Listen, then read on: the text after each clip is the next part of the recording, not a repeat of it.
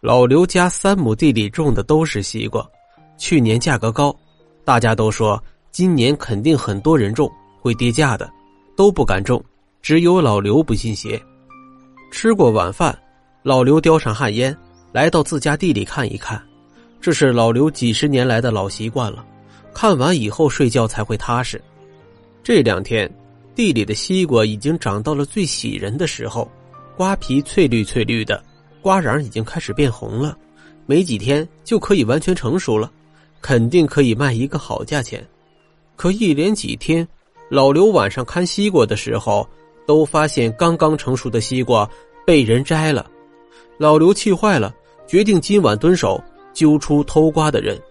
吃完晚饭，老刘早早的来到地里头小土包的后面藏着。为了避免暴露，老刘连旱烟都没带，心里默默的想：“哼，我倒是要看看谁这么得寸进尺啊！”天黑了不久，老刘就听到瓜地里有动静了。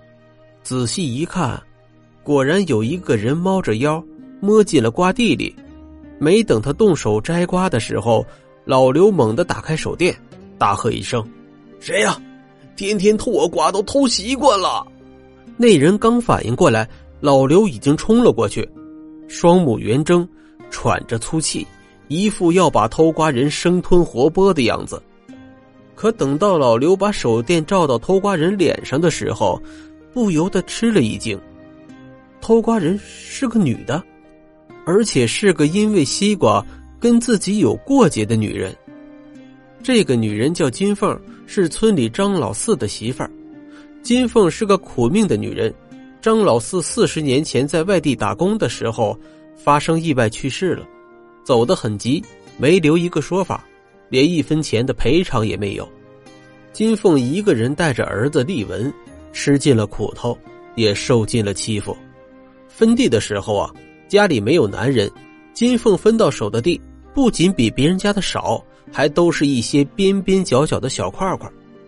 大前年，丽文十二岁的时候，村里很多人家都种了西瓜，金凤的家地金贵，种粮都很紧了。种西瓜这种价格波动太大的，他冒不起这个风险。那也是西瓜刚要成熟的时候，丽文眼馋别人家吃西瓜，傍晚时分。偷偷钻进老刘家的西瓜地，丽文挑了一个大个西瓜，正准备走的时候，却被刚吃完饭过来勘察的老刘撞见了。丽文抱着西瓜撒腿就跑，老刘在后面不紧不慢的追着。丽文本来就是个孩子，怀里还抱着一个大西瓜，眼看就没力气了，他一转身，抱着西瓜跳进地头的池塘里了。池塘是一个常年积满雨水的泥潭，水有两米深。丽文是会水的，他想在水里面躲一躲，等老刘走了以后啊，再出来。老刘追到池塘边，听到扑通一声，看不见偷瓜人的身影，以为偷瓜人把西瓜扔进池塘里跑了。他拿手电四处照了照，就走了。丽文在水里憋了一会儿，觉得老刘走了，就准备往外爬。但是没想到，他跳进去的时候，自身和西瓜的重量让他脚下一下插入了泥里面，怎么也拔不出来了。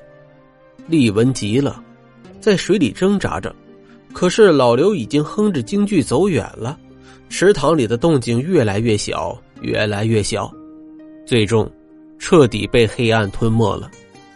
第二天，找了一夜丽文的金凤在池塘里发现了儿子。丽文的腿还插在泥里呢，双手撒开了西瓜，一个硕大的、翠绿翠绿的西瓜飘在水面上。老刘刚跟别人绘声绘色的讲了昨晚跟偷瓜贼的事儿，逼得贼把西瓜扔进了水塘里逃跑了。这会儿，老刘傻眼了，金凤抱着儿子的尸体哭天喊地，眼睛瞪着老刘，嘴里却骂着张老四：“你个张老四，要是不死！”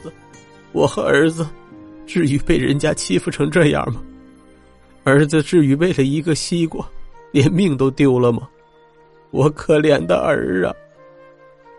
老刘做好金凤找他拼命的准备，金凤却从头到尾没跟他说过一句话，哪怕是骂他一句。老刘心里边自责呀，悔自己不该为了一个西瓜而大动干戈，悔自己没在池塘边上多看一看。他托人给金凤送了两千元钱过去，金凤没收。此刻，老刘正看着蜷缩在西瓜地里的金凤，竟一时语塞了，说不出一句话来。看金凤坐在地里，老刘挪开手电筒，说道：“呃，怎么是你呀？哎，起来吧，起来吧，这地里太湿了。”金凤愣了一下，慢慢站了起来，双手抠着衣角不说话。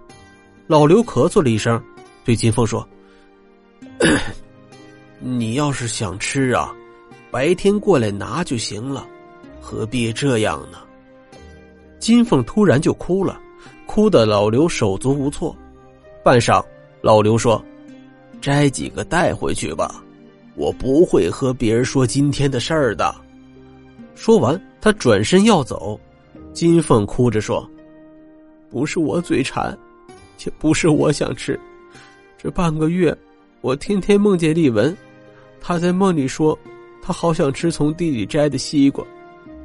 老刘一下子呆在了原地，深深的叹了一口气。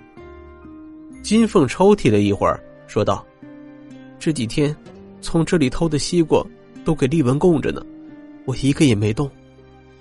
唉，小的是为了西瓜丢了命。”老的是为了西瓜丢的脸，要不是今年只有你们家种西瓜呀，我就算偷，也不会偷你们家的呀。